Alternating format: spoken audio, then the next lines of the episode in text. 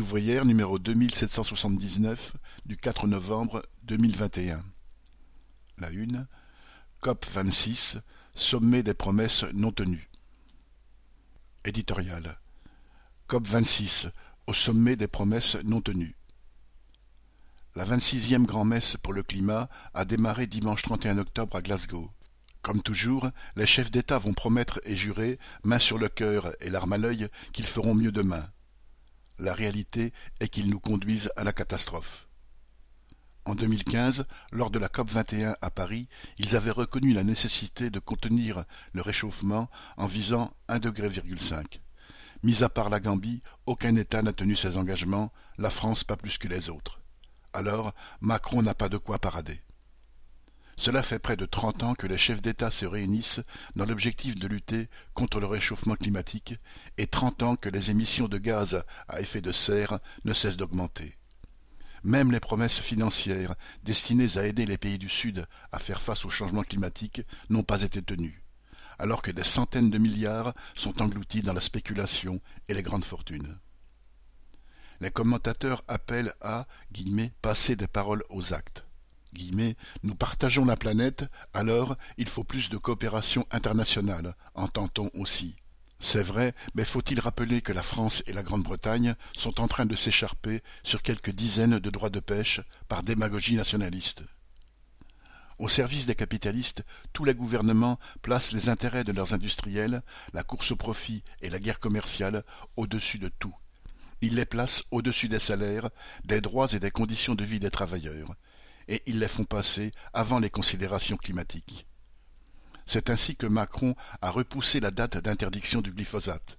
C'est ainsi qu'il a autorisé Total à forer en Guyane cinq pluies d'exploitation offshore. Et le moins que l'on puisse dire, c'est qu'on ne peut pas faire confiance à Total.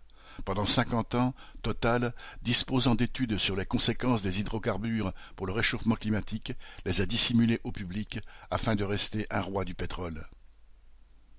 Entre autres renoncements, Macron a refusé d'inscrire dans la loi climat la taxation des véhicules les plus lourds et a rechigné à supprimer les liaisons aériennes pouvant être effectuées en train. Cela revient à nier la liberté des entreprises d'investir où elles le souhaitent. C'est vraiment aller trop loin. Ce cri du cœur d'une députée macroniste résume l'état d'esprit des gouvernants. Le moindre contrôle sur les décisions des capitalistes est un sacrilège. Autrement dit, il faudrait accepter les décisions prises dans le secret des conseils d'administration des grands groupes capitalistes, qui sont les principaux pollueurs, quand bien même elles sont nuisibles pour les hommes et la planète. Tant que les intérêts du grand patronat s'imposeront, c'est sur la population et sur les travailleurs que pèseront les sacrifices. Du matin au soir, on nous dit que guillemets, chacun est responsable, et que l'on consommerait mal et trop. Cela revient à dédouaner les responsables qui nous dirigent. Et c'est surtout une façon de nous faire payer la crise climatique avec des mesures aussi injustes que l'interdiction de rouler pour les voitures classées critère 4, la taxe carbone ou l'augmentation des prix de l'énergie. Si l'on veut être responsable, il faut remettre en cause l'organisation capitaliste de l'économie. Toute politique écologique se heurte à la folie de ce système et à la spéculation.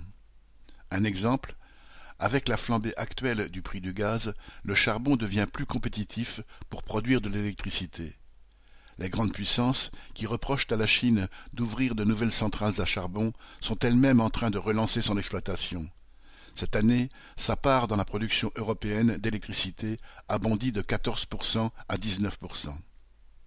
En France, les politiciens se gargarisent des faibles émissions de gaz à effet de serre, mais nous ne pouvons leur faire confiance sur la maîtrise de la production nucléaire, elle aussi soumise aux lois de la rentabilité plus qu'à celles de la sécurité.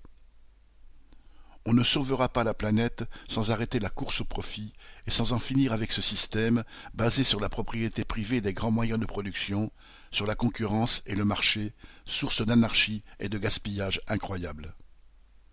Cette lutte correspond aux intérêts de tous les travailleurs qui sont les premières victimes de ce système la crise climatique et la nécessité d'y répondre ne peuvent que nous conforter dans la perspective d'exproprier les grands groupes capitalistes pour la gérer collectivement et planifier l'économie à l'échelle planétaire. C'est le seul moyen de satisfaire les besoins présents et futurs de l'humanité. Nathalie Artaud. Bulletin d'entreprise du 2 novembre 2021.